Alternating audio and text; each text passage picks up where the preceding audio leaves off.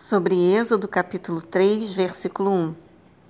Apacentava Moisés o rebanho de Jetro, Reuel, seu sogro, sacerdote de Midian.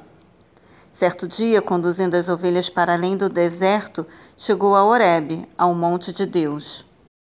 Segundo Estevão, Atos capítulo 7, versículo 30, Moisés tinha trabalhado 40 anos como pastor de ovelhas antes de ser chamado para realizar uma obra específica de Deus. Moisés já, já havia vivido e estudado no Egito por 40 anos.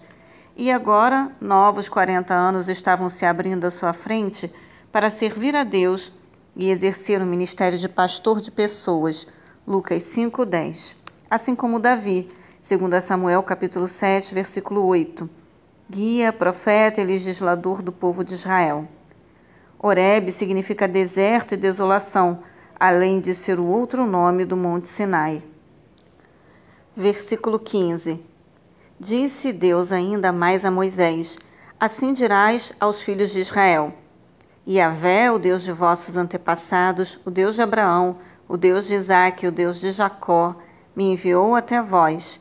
Esse, pois, é o meu nome eternamente, e assim serei lembrado de geração em geração. O nome de Deus é Yahweh, eu sou. O tetagrama, Yahvé, tendo em vista que a exata pronúncia se perdeu no tempo e nem os próprios judeus mais ortodoxos a conhecem hoje em dia, ocorre mais de 5.300 vezes no Antigo Testamento, significando o nome da pessoa de Deus. O Comitê de Tradução da Bíblia King James sugere a leitura da Torá bilíngue, hebraico-português King James.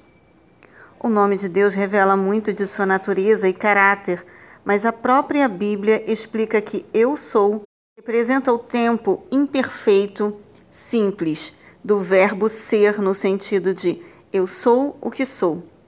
Assim, este verbo produz um efeito impressionante de passado, presente e futuro ao mesmo tempo, e, portanto, indica que Deus é Senhor do tempo e da história, ou seja, eterno e imutável Criador e dono soberano de tudo em todos os tempos. Deuteronômio capítulo 28, versículo 58. Quando Deus fala de si mesmo, diz Yahvé, eu sou. Quando dizemos a respeito dele, dizemos, ele é. Jesus aplicou o nome de Deus, eu sou, à sua própria pessoa. Ao fazê-lo, declarou publicamente ser igual a Deus, arriscando ser apedrejado por blasfêmia. João 8, versículos 58 e 59.